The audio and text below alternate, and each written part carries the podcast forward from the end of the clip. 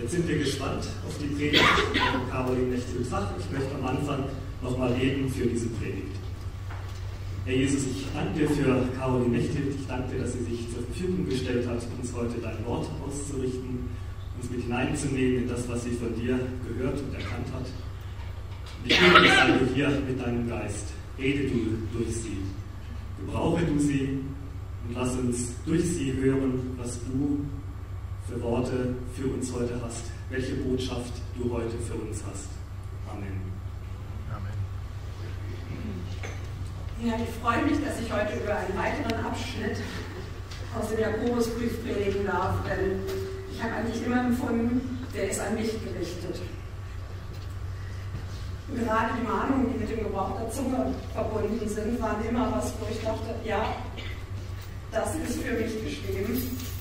Uwe hat uns da letzte Woche eine ganze Menge zu gesagt, über dieses Kommunikationsorgan Zunge, über die Schwierigkeit, richtig zuzuhören, zu verstehen und verstanden zu werden und über die Notwendigkeit der Siebfunktion. Und auch heute geht es letztlich wieder um Kommunikation. Aber diesmal eigentlich eher um die Kommunikationsrichtung und die Form. Und ich greife dazu mal ganz kurz zurück auf einen kommunikationswissenschaftlichen Ansatz, der in dieser Predigt öfter mal vorkommen wird. Das ist das sogenannte Kommunikationsquadrat von ähm, Friedemann Schulz von Thun. Der sagt, dass jede Nachricht, die wir senden, eine Sachebene hat, ein Sachinhalt, der zum Empfänger soll. Aber genauso beinhaltet jede Nachricht einen Teil Selbstoffenbarung, sagt was aus über die Beziehung, in der wir kommunizieren und beinhaltet einen Appell. Und beim Empfänger gibt es entsprechend dieser vier Ebenen auch vier Ohren, mit denen gehört wird. Da wird die Sachinformation wahrgenommen, da wird die Selbstkundgabe wahrgenommen, da wird der Appell gehört und da wird auf der Beziehungsebene gehört. Und genauso wie das zwischen Menschen ist, ist das auch in der Kommunikation mit Gott im Gebet. Nur mit dem kleinen Unterschied, dass Gott nicht auf einem Ohr mehr hört als auf dem anderen, sondern vollständig hört. Und dass es da dann in erster Linie nachher um die Beziehungsebene geht. Und das sagt auch unser Text so ganz deutlich. Es geht also heute ums Gebet. Die Textabschnitte, die wir uns heute angucken wollen, da kannst du gerne die ähm, Tabelle einblenden. Da geht es um unterschiedliche Formen, wann Jakobus sagt, dass wir doch beten sollen. Das erste ist, wenn aber jemandem unter euch an Weisheit mangelt, dann bitte er Gott darum, dass ihm gegeben werde. Die nächste Lebenssituation, in der er sagt, man solle beten, ist, wenn jemand unter uns leidet, genauso soll jemand unter uns, der froh ist, Psalmen singen. Und ein bisschen anders gestaltet sich dann die andere Situation, wenn jemand unter euch krank ist, soll er die Ältesten zu sich rufen, damit sie über ihn beten und ihm im Namen des Herrn mit Öl salben. Und genau das ist das, wieso ich den Jakobusbrief liebe. Der ist so praktisch. Das ist wie so eine Weganweisung. Dieses Wenn, dann. Der Ausgangspunkt, von dem man sich auf den Weg macht, ist das Ist, der jeweilige Zustand, der Mangel an Weisheit, das Leid, das Kranksein. Und das Ziel, das beschreibt Jakobus auch. In Jakobus 4 heißt es, dass wir vollkommen und unversehrt sein sollen. Und in Jakobus 1, Vers 12, dass wir wenn wir uns bewährt haben im Glauben, die Krone des Lebens empfangen. Und die Karte, wie wir diesen Weg beschreiten können, die ist in einer Handlungsanweisung formuliert. Bete. Gebet, die Kommunikation mit Gott. Und das in unterschiedlichen Optionen. Das heißt, heute in diesem Text haben wir zwei Gebetsbegriffe. Einmal den, das Gebet um Weisheit und dann den Abschnitt, der nachher überschrieben ist mit Gebet des Glaubens. Da steht nicht nebeneinander, sondern es hat eine Verbindung. Das heißt, wenn jemand unter uns Weisheit mangelt, dann soll er beten. Kannst du gerade mal den ganzen Text aus Jakobus 1 und da wird auch beschrieben, wie wichtig es dann ist, im Glauben zu stehen. Dieses ganze erste Kapitel hat die Überschrift Standhaftigkeit in Anfechtungen. Das ist der Ausgangspunkt. Wir sind als Christen Anfechtungen ausgesetzt. Und Jakobus adressiert diesen Brief an Menschen in der Gemeinde. Wenn er sagt, unter euch, da ist die Gemeinde mit gemeint. Und darin steckt auch genauso unsere Verantwortung, dass wir eben nicht nur für uns die Verantwortung haben, sondern für die, die wir um uns herum sehen. Dass wir einander wahrnehmen sollen, wissen sollen, wie es dem anderen, wie es der Schwester, wie es dem Bruder geht. Anfechtung ist ein Begriff, den ich natürlich aus der Juristerei kenne. Das ist ein Begriff der Rechtssprache.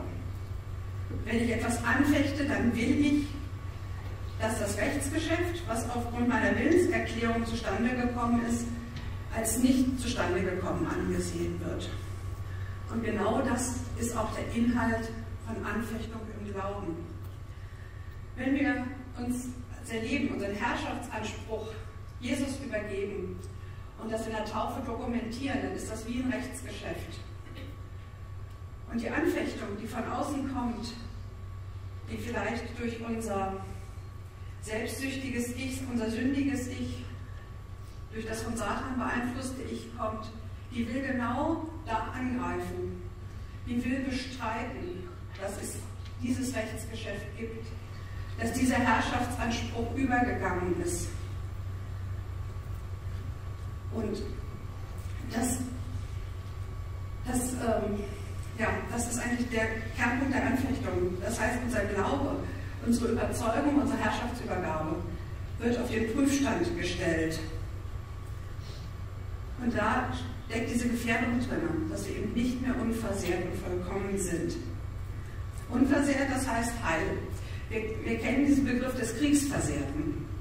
Das heißt, jemand, der aufgrund von Gefechtshandlungen außer eingebüßt hat und dann nicht mehr unversehrt ist, körperlich unversehrt. Genauso kennen wir auch seelischen Verletzungen. Auch ein Traumata ist eine Verletzung, ist eine ein Versehrtsein, ein nicht mehr heil sein. Und auch das kann entsprechend Schaden an Körper, Seele und Geist beinhalten. Das heißt, nicht mehr vollständig sein, nicht mehr voll funktionsfähig sein und damit eigentlich auch nicht mehr so, wie wir gedacht sind. In der Ebenbildlichkeit, in der Nähe, sowie im Schöpfungsmoment. Das ist eigentlich das, wie wir geplant sind. Und wir müssen es immer wieder neu erkennen lernen wie wir gedacht sind, nämlich heil, vollkommen und nicht beschädigt und angeschlagen. Und um das zu erkennen, bedarf es der Weisheit. Weisheit ist also nicht so ein Begriff, wie manche den landläufig dann einsetzen, dass er in Verbindung mit Klugheit steht oder mit Altersweise, Lebenserfahren, sondern Weisheit im biblischen Sinne, das ist eine ganz andere Idee. Das heißt, bin in der Lage, Gottes Willen zu erkennen und auch zu tun. Weisheit ist, so sagt das Sprüche 2, Vers 6, ein göttliches Geschenk und hat damit auch nichts mit Intelligenz zu tun. Und Jakobus sagt in diesem ersten Abschnitt auch, dass Gott gerne gibt. Und diese Geberfreude ist der Ausdruck göttlicher Liebe. Und ich bin auch davon überzeugt, dass Gott gibt, wenn wir uns nach im Glauben ausstrecken. Und wenn Weisheit empfangen wird, dann wird das sichtbar. In Jakobus 3, Vers 13 bis 18. Kannst du die Folie bitte ein? Denn wird gezeigt, wie Weisheit sich sichtbar macht. Das heißt, es ist sichtbar für jeden, welche Frucht Weisheit hat.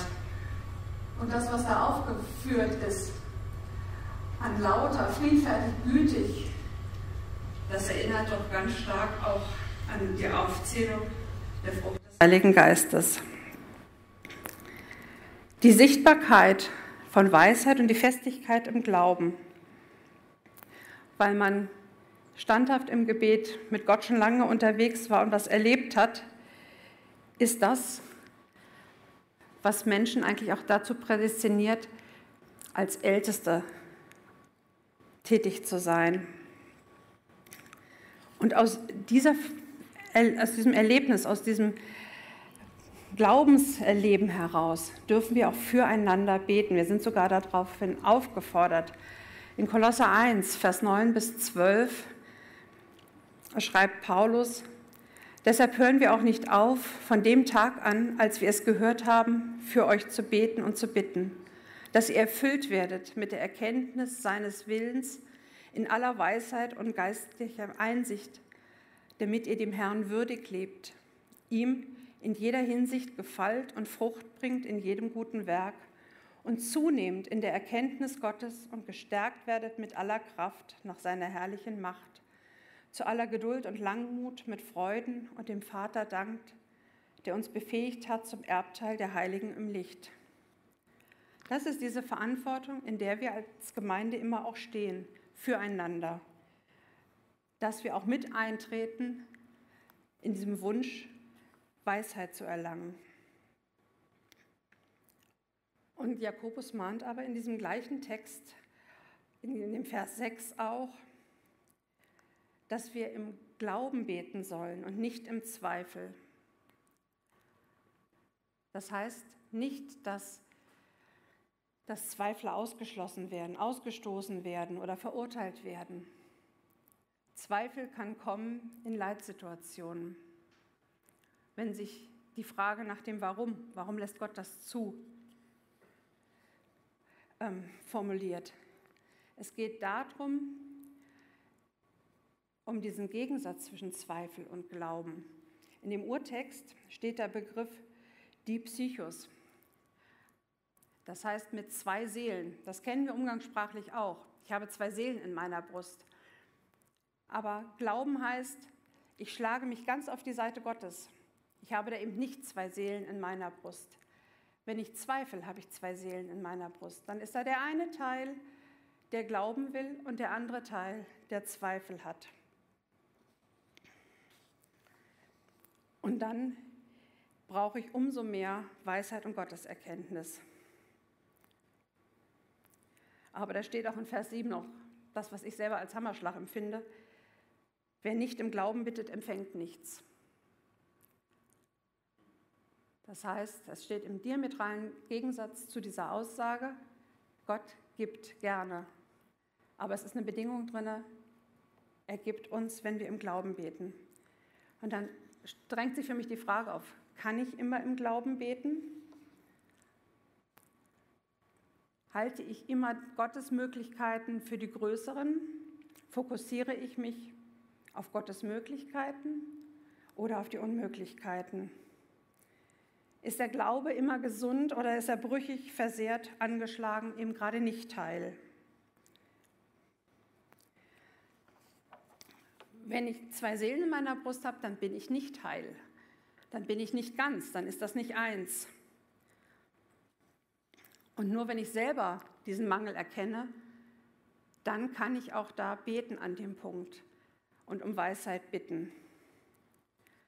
Und schauen wir jetzt auch noch mal in diesem Zusammenhang mit diesem Nicht-Heilsein auf den nächsten Textabschnitt, auf das Gebet des Glaubens. Da gibt uns Jakobus drei Situationen vor. Er sagt, leidet jemand unter euch, er bete. Das heißt, wer Leid hat und Not hat, soll mit dieser zu Gott gehen. Geteiltes Leid ist halbes Leid, heißt das im Volksmund. Aber das stimmt nur bedingt. Leid wird nur dann kleiner, wenn ich mich mitteile, wenn ich mich dem mitteile, von dem ich ein Mittragen erwarten darf. Und das ist, wie Jakobus sagt, bei Gott so. Gott ist da der richtige Adressat. Er ist willens zu entlasten, Leid auszuhalten und zu lindern. Der ganze Kontext ist eigentlich gesprochen bei dem Leid in dem Jakobus-Text vorher mit im Kapitel 5 an Arme und Reiche gerichtet. Und da drin, in diesem Spannungsverhältnis, liegt für die Armen auch der Leidensdruck. Deshalb ist in anderen Übersetzungen so übersetzt, dass ähm, von denen, die Unrecht leiden, gesprochen wird. Das ist bei Schlachter beispielsweise so. Und wenn ich Leidensdruck habe, dann ist es auch möglich, dass ich alleine bete. Dann ist das was, womit ich zu Gott gehen kann. Dann hat das auch eine ganz besondere Situation. In diesem Leidensdruck würde ich sagen, ist dann die Sachebene das Leid, zum Beispiel dieser Unterschied zwischen arm und reich. Das, was ich selber offenbare, ist das, was ich empfinde an Leidensdruck. Hier auf der Beziehungsebene sage ich, ich brauche deine Nähe und Hilfe, Gott. Und ich erwarte, dass du helfen kannst. Und hier auf dem Appell formuliere ich, lass mich standhaft bleiben, nicht rebellieren, lass mich an dir festhalten, auch im Leid. Der nächste Zustand, den Jakobus uns schildert, ist, wer froh ist, der singe Psalmen. In anderen Übersetzungen heißt das, ist jemand guten Mutes oder erlebt jemand Ermutigung. Guten Mutes zu sein bedeutet, ich bin ermutigt, ich bin getröstet, ich habe wieder Hoffnung, bin guter Dinge, ich bin zuversichtlich. Das ist oft der Zustand, der nach dem Leid kommen kann, wenn ich im Leid getröstet worden bin. Da schwingt also was von der Ausgangssituation immer noch mit. Das heißt, da können hier auf der Sachebene diese Unterschiede und das Leid immer noch objektiv bestehen. Aber ich selber erlebe was anderes. Ich selber erlebe Ermutigung. Und ich selber möchte diese Beziehung pflegen und sage Danke und appelliere daran, dass Gott es mir schenkt, dass meine Seele das nicht vergisst, was er Gutes getan hat. Und das ist dieses, wes das Herz voll ist, das quillt der Mund über.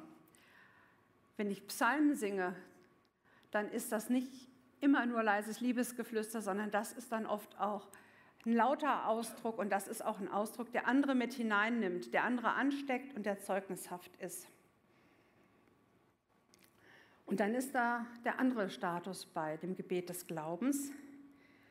Die Adressaten sind die Kranken, wer krank ist.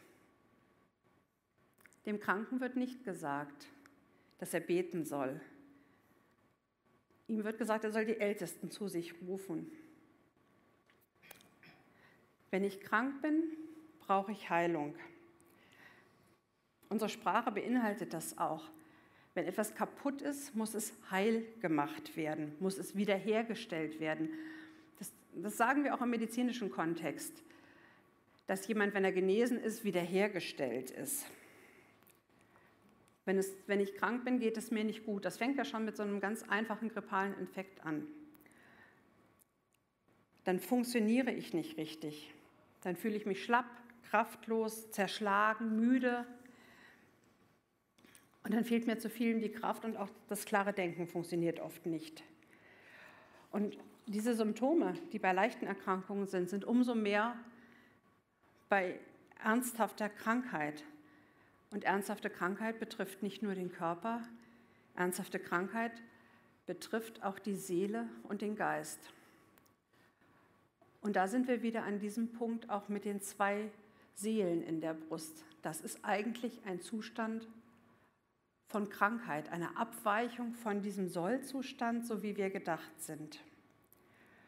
Und das kann eine Situation sein, in der man nicht mehr für sich selber beten kann. Und diese, diese Form der Krankheit passt auch zu dem antiken Verständnis von Krankheit. In der Antike wurde Krankheit nicht nur körperlich verstanden, sondern immer auch als Ausdruck, die körperliche Krankheit als Ausdruck einer seelischen Krankheit oder eben der Begriff von Krankheit als Strafe. Also ist Krankheit dann auch ein Zeichen geistlicher Ermüdung oder Ermüdung nach innerem Kampf. Und wir sagen oft bei, bei schwer da hilft nur noch beten, wenn Menschen als austherapiert gelten. Ja, es hilft dann auch nur noch beten. Aber die Frage ist, kennt ihr Situationen, in denen ihr selber nicht mehr in der Lage wart, selber beten zu können, dass ihr so krank wart? Ich habe das als Kind selber erlebt, deshalb ist das ein Bibelvers, den ich relativ früh in meiner Kindheit schon gesehen habe. Meine Mutter hat an einem Samstagmorgen mal alle Ältesten zusammengetrommelt, dass sie beten sollten, weil mein Vater sich einer Notoperation unterziehen musste. Und es ging um Leben und Tod in dem Moment. Mein Vater war nicht selber in der Lage zu beten. Das war genau dieser Punkt, so krank zu sein, dass man nicht mehr selber vor Gott kommen kann. Und die Beter haben sich im Gebet dann eins gemacht. Das heißt, hier sprachen dann ganz viele andere Menschen aus einem Mund. Die Situation war eine lebensbedrohliche Situation. Die Selbstoffenbarung war, wir wollen füreinander einstehen, wir wollen einander nicht verlieren. Da schwang Beziehung untereinander und die Beziehung zu Gott mit und der Appell, Herr, nimm du das in die Hände. Mach du das so, wie es richtig ist. Trag du in dieser Situation und schenke Heilung und Überleben. Aber unser Text sagt ja auch mehr als nur, dass die Ältesten sich zusammen eins machen sollen und beten sollen für den Kranken. Der spricht auch von der Salbung mit Öl. Die Salbung ist einerseits ein zeremonieller Akt, wie bei der Königssalbung. Und dann gibt es meines Erachtens einen heilenden Auftrag in diesem, wenn, wenn Öl aufgetragen wird. Das ist ähnlich wie beim barmherzigen Samariter oder wie wir es in diesem Lied vorhin gehört haben. Du tust, was Balsam in den Wunden tut. Das Öl sorgt dafür, dass die Wunde desinfiziert ist, dass sie nicht mehr so spannt, dass sie geschützt ist und dass Schmerzen gelindert werden. Und ich glaube, dass wir diesen Gedanken übertragen dürfen in die heutige ärztliche Heilkunst, dass wir im Krankheitsfalle beides zur Verfügung haben. Die Ältesten, die beten und das, was dein Ölauftrag ist, ist das medizinische Handeln. Aber darüber hinaus bleibt dann auch dieser geistliche Aspekt der Salbung. Und das ist genau das, was wir eigentlich wahrnehmen, auch in dieser Geschichte von den Zipfelbrüdern, von den Freunden, die den Gelähmten vor Jesus gebracht haben. Das haben wir ja auf der Freizeit nochmal vor Augen geführt gekriegt. Dieser Kranke konnte nicht selber im Endeffekt, das ist zu Jesus kommen und das ist eigentlich für mich ein Bild des Betens, sondern die anderen mussten ihn tragen. Und es war nachher der Glaube der anderen, der diesen Kranken heil gemacht hat. Und das ist der gleiche Gedanke, den wir hier in diesem Text bei Jakobus finden. Der Glaube der anderen, das Gebet der anderen, das Einstehen füreinander ist das, was Gott dazu bewegt, heil zu machen. Und zwar heil an Körper, Seele und Geist.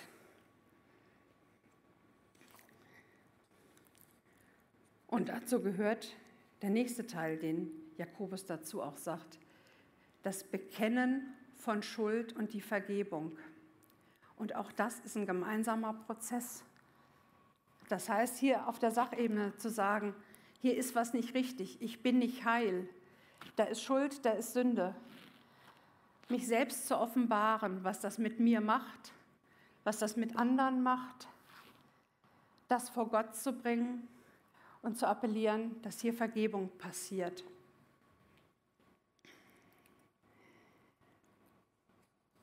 Und dann erleben wir in, in dieser Form des Betens die absolute Abhängigkeit von Gott. Wir erwarten seine Hilfe und wir wissen, dass nur er es ist, der Frieden geben kann. Und genau das wird zum Beispiel in Philippa 4 so deutlich gemacht. Sorgt euch um nichts, sondern in allen Anliegen lasst eure Bitten im Gebet und Flehen und mit Danksagung vor Gott kund werden. Und auch da ist wieder die Zusage des Hörens. Und der Friede Gottes, der höher ist als alle Vernunft, wird eure Herzen und Sinne bewahren in Christus Jesus. Und Bewahrung heißt, ich bleibe heil. Ich bleibe geschützt, ich bleibe im Glauben.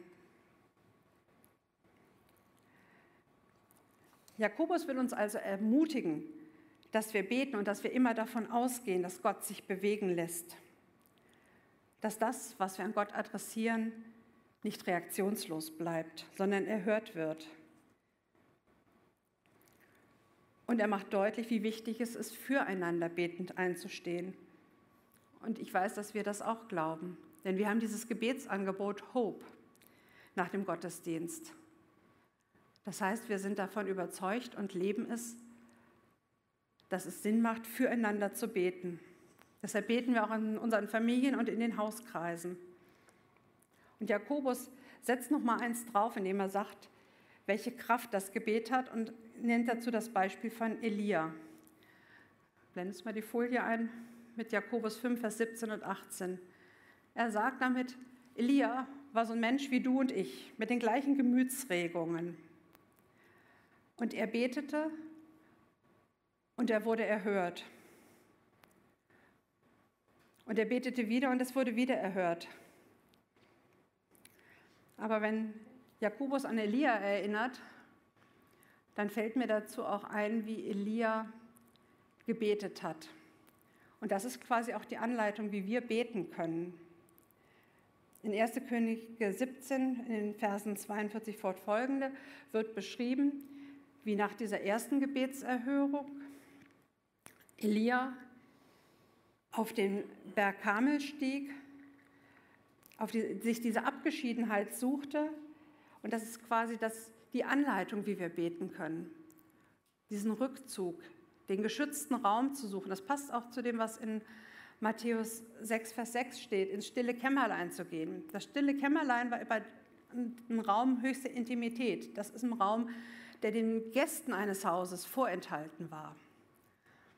Das heißt, wir brauchen eine Rahmenbedingung beim Beten, die uns ungestört sein lässt, die einen gewissen Rahmen an Intimität zulässt, denn es ist ein Gespräch von Gott und mir.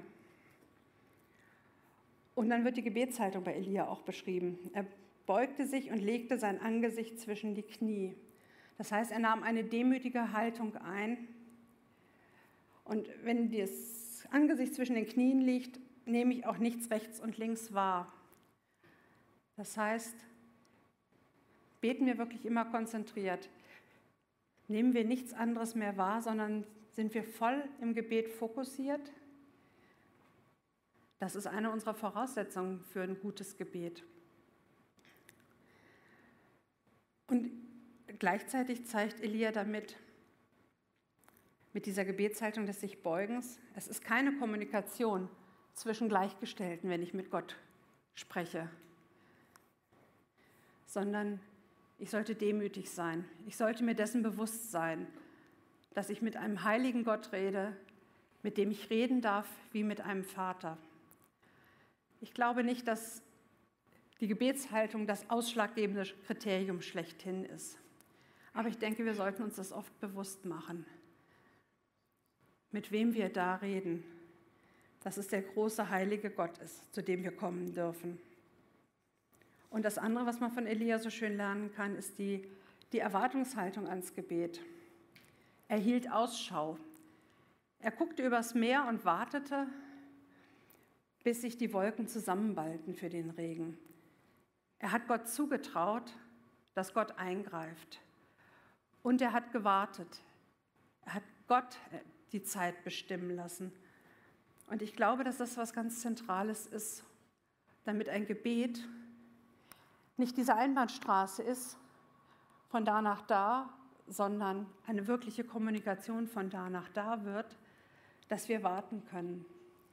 Das ist was, was ich in der Bibel ganz oft sehe. Es ist dieses, als Jesus fragt, könnt ihr nicht eine Stunde mit mir wachen, dass wir wachen und warten sollen, dass wir beharrlich dranbleiben sollen. Denn Gott ist kein Wunschomat. Gebet da oben rein, unten ziehe ich sofort die Gebetserhörung raus. Ich selber erlebe immer wieder, dass Gott so eine komplett andere Zeitrechnung hat, als ich es mir wünsche. Dass es mich sehr herausfordert und ich erst hinterher dann wieder erkenne, ja, Gott war gerade wieder mit seinem Handeln rechtzeitig, aber es hat mich in der Wartezeit viel gekostet. Aber es hat mich nicht nur gekostet, es hat mir ganz viel gegeben. Das ist die Chance zu wachsen. Das ist die Chance, am Glauben dran zu bleiben, wirklich Vertrauen auf Gott zu setzen, die Abhängigkeit zu spüren. Und wenn wir so beten, dann beten wir füreinander und dann passiert Heilung. Und deshalb schließe ich jetzt mit einem Zitat von Søren Kierkegaard. Beten heißt nicht sich selbst reden hören. Beten heißt stille werden, stille sein und warten, bis der Betende Gott hört. Und bevor wir jetzt gleich noch zusammen dann das Abendmahl feiern, lasst uns doch ein Gebet jetzt noch mit der Band singen.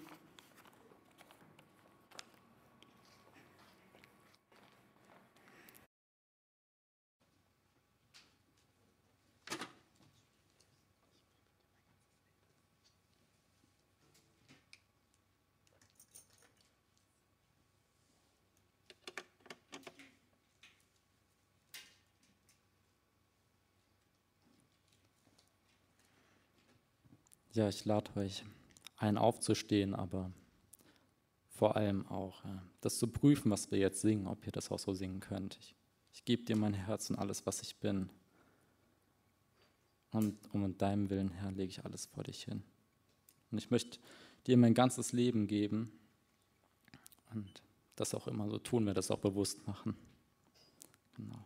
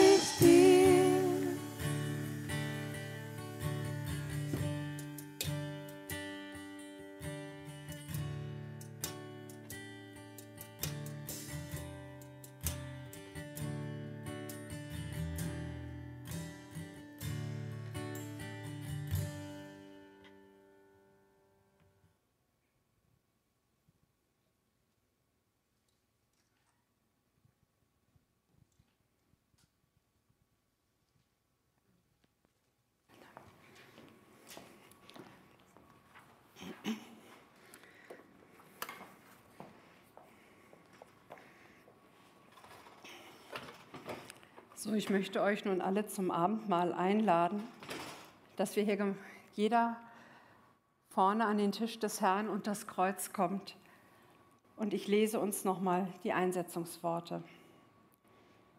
Der Herr Jesus Christus in der Nacht, da er verraten ward, nahm er das Brot, dankte und brach's und sprach, das ist mein Leib, der für euch gegeben wird.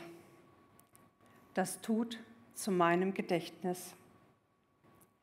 Desgleichen nahm er auch den Kelch nach dem Mahl und sprach, dieser Kelch ist der neue Bund in meinem Blut. Das tut, so oft ihr daraus trinkt, zu meinem Gedächtnis. Denn so oft ihr von diesem Brot esst und aus dem Kelch trinkt, verkündigt ihr den Tod des Herrn, bis er kommt. Wer nun unwürdig von dem Brot isst oder aus dem Kelch des Herrn trinkt, der wird schuldig sein am Leib und Blut des Herrn. Der Mensch prüfe sich aber selbst, und so esse er von diesem Brot und trinke aus diesem Kelch. Denn wer so isst und trinkt, dass er den Leib des Herrn nicht achtet, der isst und trinkt sich selber zum Gericht. Ich würde gerne noch mit uns vorher beten. Herr, wir stehen jetzt vor dir und du siehst uns. Du siehst uns und wir dürfen uns prüfen. Und wir dürfen uns dir ausliefern und wir dürfen das bekennen, dass du unser Herr bist, dass du der bist, der für uns gestorben ist, der uns so sehr liebt, dass er sich hingegeben hat und zu dem wir gehören wollen und von dem wir gestärkt werden wollen. Herr, und ich bitte dich, dass, dass du das wirklich jetzt geschehen lässt, dass wenn wir hier zum Kreuz kommen, uns bewusst ist, welchen Preis du für uns gezahlt hast, dass du dich hast zerschlagen lassen, kaputt machen lassen, damit wir ganz und heil sind. Herr, und ich bitte dich, stärke du uns jetzt mit Brot und Kelch und lass uns das spüren, welches Geschenk an Gemeinschaft du uns damit auch gemacht hast, dass wir zusammen Abendmahl feiern dürfen. Amen.